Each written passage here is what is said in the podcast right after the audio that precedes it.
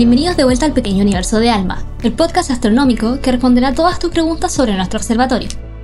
Dentro de cada una de las antenas de Alma hay una tecnología extremadamente sensible, diseñada para detectar señales desde el universo.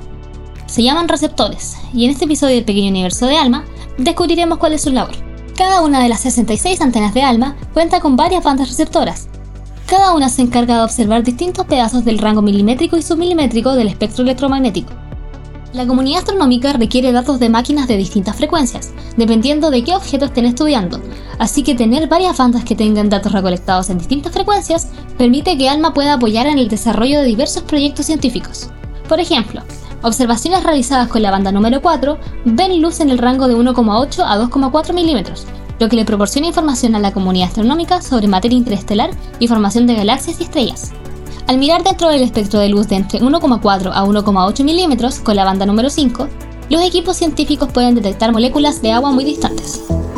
Bueno, las bandas que recibimos reciben los datos, o la señal en realidad, la señal milimétrica y submilimétrica de, del espacio. Estas están en un receptor que se llama Fronen, el cual tiene dos eh, etapas, donde está la etapa fría y la etapa más tibia.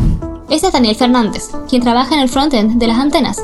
Esto incluye los receptores y otros instrumentos. Las señales que vienen desde el cielo rebotan desde el plato parabólico de cada antena a otro más pequeño, el cual hace que la señal pase por una membrana hacia el centro de la antena, donde es dirigida a una banda receptora específica. Tenemos nueve, nueve bandas integradas en este minuto. La banda 1 fue la última que llegó, que fue entre a mediados del año pasado, 2022, y finales, claro, del 2022. La Universidad de Chile tuvo mucho que ver en esto porque hubo una, una gran cooperación de parte de ellos para, para, poder llevar a cabo en el diseño de la banda y finalmente se hizo también, eh, tuvimos cooperación de Taiwán. Eventualmente habrán 10 bandas reflectoras integradas a cada una de las antenas. Desde la 3 a la 10 ya están funcionando, con la reciente integración de la banda número 1, que es capaz de ver más lejos que todas. Ahora se espera que la integración y el desarrollo de la banda número 2 sea terminada este año. Tal como Daniel explicaba, existen dos etapas dentro del frontend de las antenas, antes que los datos salgan como información legible y analizable.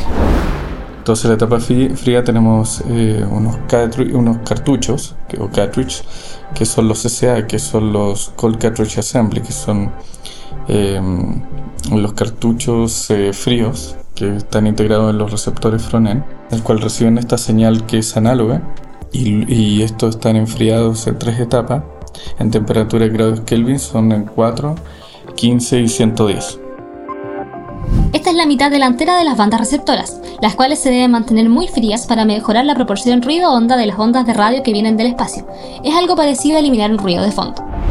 Luego pasan a una segunda etapa que es la, la, etapa, más tibia, que hay otros cartridges, que son los Warm Cartridge Assembly, que son estos cartuchos que van en la parte tibia, como había dicho. Entonces, los CCA reciben esta señal análoga, el cual pasa a través de forma análoga durante, por todo el cartucho, viajan hasta la parte más tibia y en la parte tibia se produce una técnica que tenemos que es de, un locking o un bloqueo que nos sirve para poder captar esta señal, amplificarla y poder luego enviarla hacia el backend y finalmente se digitaliza.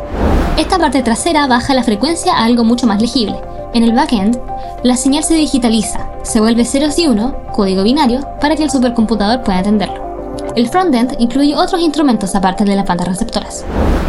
Tenemos, tenemos varios dispositivos que logran, que son parte de, digamos, de, de todo el conjunto de recepción de, de, la antena, que uno es el receptor, obviamente, el frontend, tenemos un, un, ACD, que es un dispositivo de amplitud y calibración. Y tenemos un WR que, que, está, eh, que está instalado en las antenas de 12 metros, que es un Water Vapor Radiometer, que es un radiómetro eh, de vapor de agua, el cual nos ayuda a compensar la humedad, porque ALMA es enemigo del vapor de agua.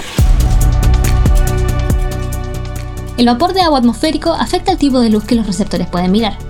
Los ojos de ALMA son muy sensibles, ya que su tecnología nos permite captar señales muy débiles desde el espacio. Ya mencionamos que la parte frontal de los receptores, la parte que elimina el ruido térmico electrónico, debe mantenerse muy fría. Descubriremos cómo y por qué en el próximo episodio del Pequeño Universo de ALMA.